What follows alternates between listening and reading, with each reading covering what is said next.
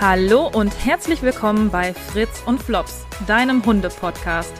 Mein Name ist Katharina und ich möchte dich mitnehmen in die Welt der ganzheitlichen Tiergesundheit.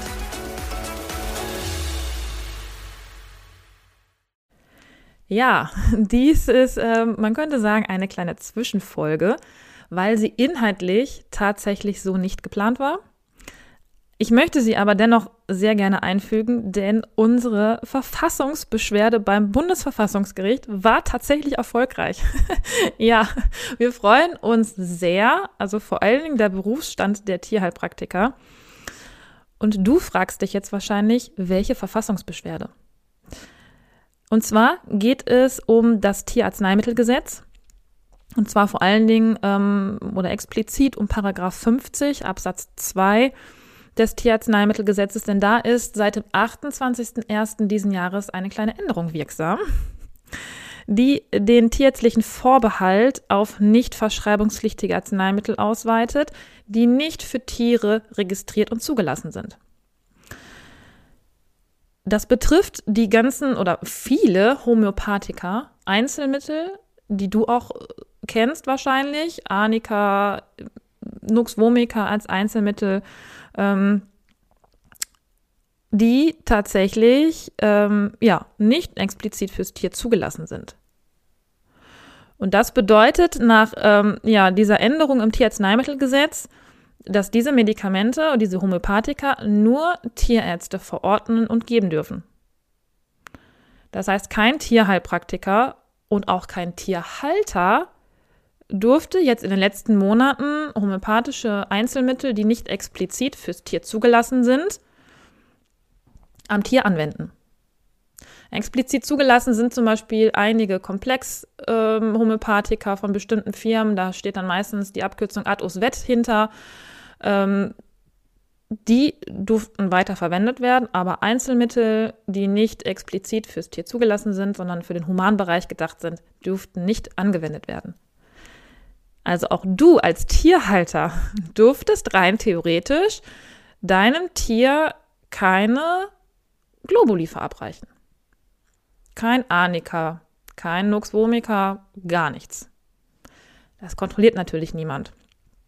Für uns als Tierheilpraktiker, die davon leben und die damit arbeiten, ist es natürlich nochmal eine ganz andere Sache. Wir ähm, vom Verband niedergelassener Tierheilpraktiker und auch die anderen Verbände ähm, haben dagegen eine Verfassungsbeschwerde eingereicht.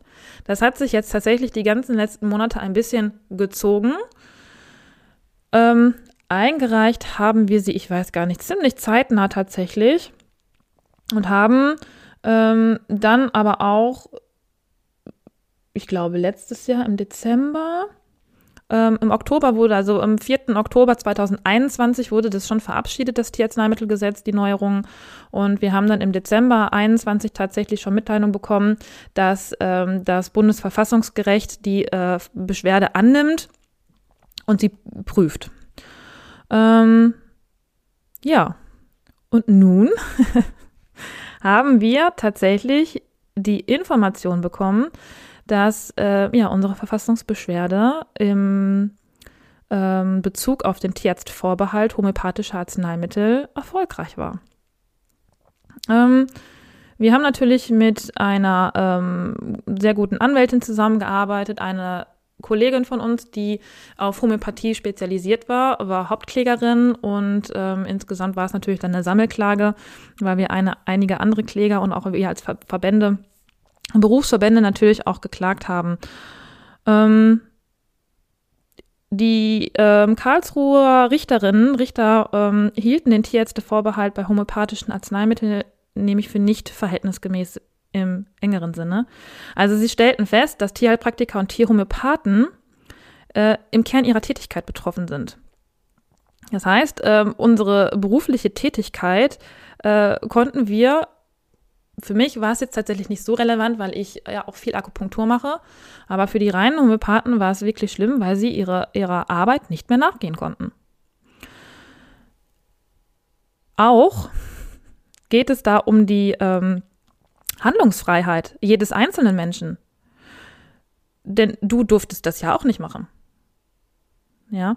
Ähm, also das Verfassungsgericht hat tatsächlich einfach auch ähm, einen Eingriff in die allgemeine Handlungsfreiheit von Tierhalterinnen und Tierhaltern gesehen, die ihre Tiere homöopathisch behandeln und sieht das Ganze einfach als nicht gerechtfertigt.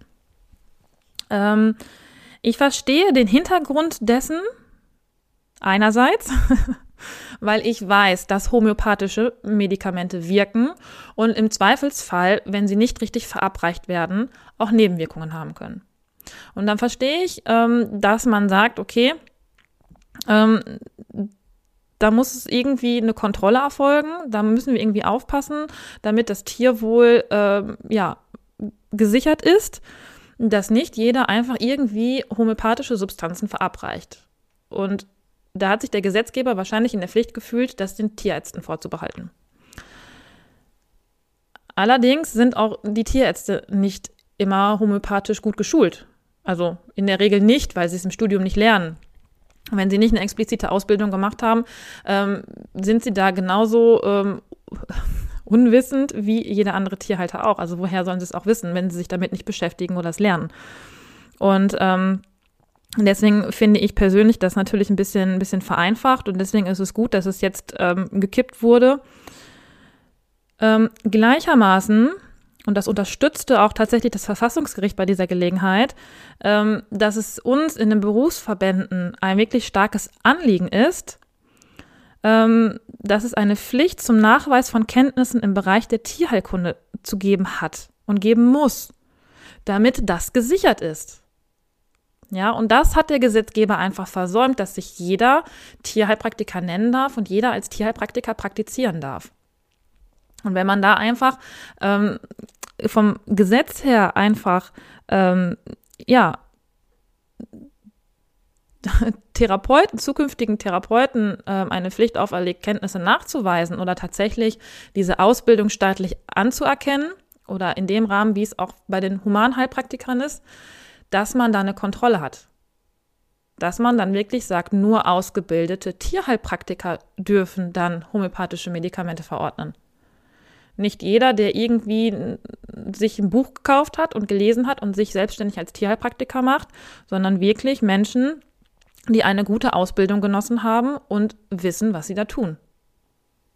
Ja, weil damit wir einfach eine Kontrolle haben, dass die Tiere anständig behandelt werden.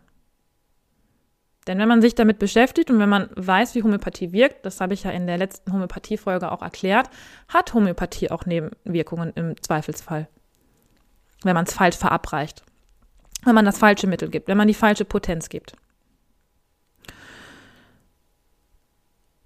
Andererseits frage ich mich dann auch immer, die Homöopathie ist eine nicht anerkannte äh, Heilmethode, also eine wissenschaftlich nicht anerkannte Heilmethode.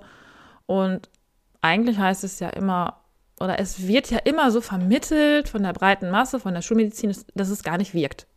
Es ist nicht wissenschaftlich anerkannt, es wirkt nicht, es sind nur Zuckerkügelchen. Warum macht sich der Gesetzgeber dazu Gedanken und ändert sogar das Tierarzneimittelgesetz für Mittel, die ja scheinbar gar nicht wirken? Wo es keine Wiss angeblich keine wissenschaftliche Grundlage für gibt, dass sie wirken. Das mal so als Denkanstoß. Also warum sollte sowas verboten werden, wenn es eh nicht wirkt? Wenn es eh nur Zuckerkügelchen sind. Ja, meine Meinung ist ja, weil äh, eigentlich ähm, ja ähm, allgemein doch bekannt ist, dass es wirkt und dass es funktioniert. Sonst müsste man es ja nicht reglementieren. Sonst könnte man ja sagen, gebt ruhig, weil hat ja eh keine Wirkung. Oder man sagt halt, es hat eine Wirkung, wir müssen es reglementieren. Und dann finde ich, ist es einfach, und deswegen ist es auch äh, für mich als Tierheilpraktikerin schön zu hören, dass selbst die Richter der ähm, ähm, des äh, Bundesverfassungsgericht der gleichen Meinung sind und das unterstützen, dass wir ein ähm, ja, festes Berufsbild äh, brauchen, was gesetzlich anerkannt ist für Tierheilpraktiker und therapeutisch arbeitende Menschen am Tier, wie auch immer sie dann nun bezeichnet werden. Und ähm, die Berufsverbände, das sind ja nun auch ein paar. Ähm, da gibt es ja nicht nur ähm, unseren Verband, den Fachverband niedergelassener Tierheilpraktiker, in dem ich ja auch nun im Vorstand bin. Ähm, es gibt auch den ältesten Verband der Tierheilpraktiker Deutschland. Es gibt den Berufsverband klassischer Tierhomöopathen. Es gibt die Deutsche Gesellschaft von Tierheilpraktikern und Tierphysiotherapeuten. Es gibt die Deutsche Tierheilpraktiker Union, äh, Verband freier Tierheilpraktiker, Verband der Tierheilpraktiker für klassische Homöopathie. Also ich glaube, ich habe bestimmt noch welche vergessen. Es gibt da so einige. Und äh, die haben sich 2016 schon zusammengesetzt und haben das Berufsbild der Tierheilpraktiker oder des Tierheilpraktikers ähm, schon mal zusammengefasst. Also es existiert, ihr könnt es auch nachlesen auf der ähm, Seite FNT THP, ähm, verlinke ich euch in den Show Notes. Mm, da könnt ihr das nochmal nachlesen, auch diese ganzen äh, Geschichte mit der Verfassungsbeschwerde. Und da steht auch das Berufsbild Tierheilpraktiker. Und da ist tatsächlich schon auch sehr, sehr genau formuliert das Tätigkeitsgebiet, das Berufsziel und vor allen Dingen auch die Kompetenzen. Ähm, die Stellung der Tiere, Tätigkeitsfelder, Kundenzielgruppen, also es ist wirklich sehr detailliert und ich frage mich dann immer, woran hapert es, das einfach gesetzlich festzulegen? Einfach zu sagen, es darf sich jetzt nicht jeder einfach so ohne Ausbildung selbstständig machen und Tierheilpraktiker nennen, sondern der muss halt diese Punkte einfach befolgen, nachweisen, eine Ausbildung machen, Punkt. Das wäre das Einfachste. Und ähm, da geht es natürlich ganz viel um, um Eigenverantwortlichkeit, um, um ähm, Kompetenz, die berücksichtigt werden muss. Ähm, und das finde ich auch tatsächlich sehr, sehr wichtig, weil wir arbeiten hier mit, mit Lebewesen und mit Tieren und ähm, da ist eine gewisse Kompetenz einfach notwendig. Ähm, und auch diese Weiterbildungs- und Fortbildungspflicht, meiner Meinung nach auch total wichtig, dass man da auf dem neuesten Stand ist, dass man sich wirklich auch immer, immer selber reflektiert und hinterfragt und ähm, ja, einfach auch mal über den Tellerrand hinaus guckt. Ähm, ja, das sind zum Beispiel auch so Punkte, die im Fachverband niedergelassener Tierheilpraktiker ähm, Pflicht sind. Also wenn du ähm, Mitglied bist in, in unserem Fachverband, dann musst du dich auch fortbilden. Dann hast du eine Fortbildungspflicht und der musst du nachkommen. Ja, wo wir dann schon wieder sind, du als Tierhalter, wenn du nicht weißt, äh, wie finde ich äh, äh, einen passenden Tierheilpraktiker, hat er jetzt eine gute Ausbildung äh, durchlaufen oder eher nicht? Ähm, macht es Sinn. Ich glaube, das gibt es bei den anderen äh, Verbänden auch, bei unserem Verband auf jeden Fall. Da gibt es eine Therapeutenliste. Da kannst du nachgucken, da kannst du auch nach Postleitzahl suchen und ähm, da werden dir halt nur Mitglieder unseres Verbandes vorgeschlagen, die aber natürlich eine Ausbildung mit ich habe es irgendwann schon mal erwähnt, ich meine mindestens 700 Unterrichtsstunden und natürlich auch praktischen Stunden durchlaufen haben und die Prüfung bestanden haben. das ist natürlich das Wichtigste, dass die Prüfung am Ende auch bestanden wurde und nicht da nur gesessen wurde und zugehört wurde. Das ist natürlich ähm, sehr, sehr wichtig, ja. Äh, und wenn äh, das natürlich alles gegeben ist, dann ähm, dürfen diese Menschen auch Mitglied im Verband sein und dann werden sie da aufgeführt in der Therapeutenliste und du kannst als Tierhalter dir da einen rauspicken. Das heißt natürlich noch lange nicht, ähm, dass das ähm, ein guter Therapeut ist oder dass das äh, ein Therapeut ist, der zu dir und deinem Tier passt. Das kommt ja auch immer noch dazu. Ähm, da spielen ja auch zwischenmenschliche Geschichten eine Rolle. Und es gibt mit Sicherheit auch Menschen, die ähm, irgendwie sagen, nee, also mit der Frau Frevert, da, nee, wir sind nicht auf einer Wellenlänge. Ich möchte nicht, dass die mein Tier behandelt. Nicht, weil ich äh, denke, dass sie fachlich nicht kompetent ist, sondern vielleicht ja, weil man irgendwie zwischenmenschlich nicht zusammenpasst. Das gibt es natürlich auch. Es wäre mir auch wichtig. Ich habe ähm, tatsächlich auch schon einige, einige ähm, Physiotherapeuten für meine Hunde durch.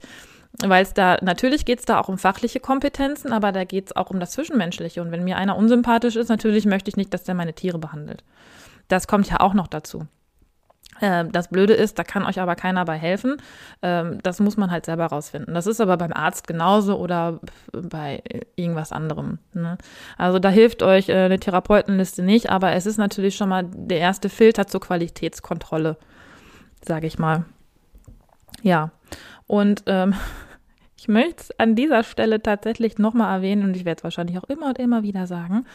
Ähm, wenn wir hier über homöopathische Arzneimittel sprechen, Und darüber, dass wir und der, auch der Gesetzgeber sich tatsächlich schon Gedanken darum macht, wer darf diese ähm, homöopathischen Arzneimittel anwenden und wer nicht, oder wer darf sie verschreiben und wer nicht. Darf das nur ein Tierarzt? Oder gut, jetzt ähm, haben wir es natürlich wieder gekippt, jetzt dürfen es wieder alle.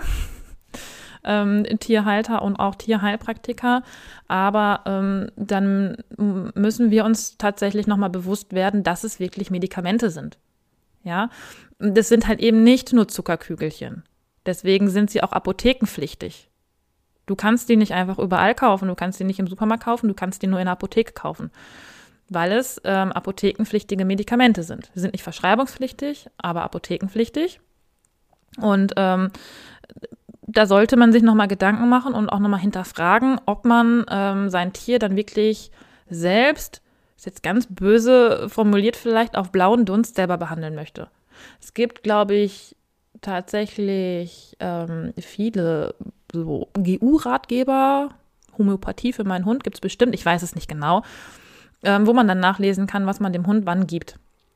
Ich ähm, wage aber zu bezweifeln, dass diese Literatur ähm, inhaltlich ähm, wirklich äh, ja, vollständig ist, vollständig und tief genug, ähm, um da wirklich genau die Symptome zu differenzieren. Also ist da wirklich differenziert, wann humpelt der Hund denn schlimmer, wenn es draußen warm ist, wenn es draußen kalt ist, wenn er aufgestanden ist, wenn er sich eingelaufen hat, ähm, wenn er vorm Ofen liegt oder ähm, da gibt es ja auch wieder hunderte von Symptomen, die da genau differenziert werden müssen und da bezweifle ich, dass ich mit einem Ratgeber oder mit einem ja, Homöopathiebuch ähm, als Laie da wirklich das passende Mittel rausfinden kann. Und da nochmal meine Bitte an dich, überleg es dir.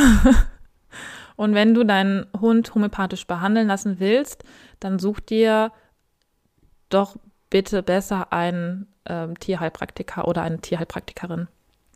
Da bist du einfach auf der sicheren Seite. Oder es gibt auch Tierärzte, die da wieder wirklich sehr gut geschult sind die eine Zusatzausbildung Homöopathie gemacht haben.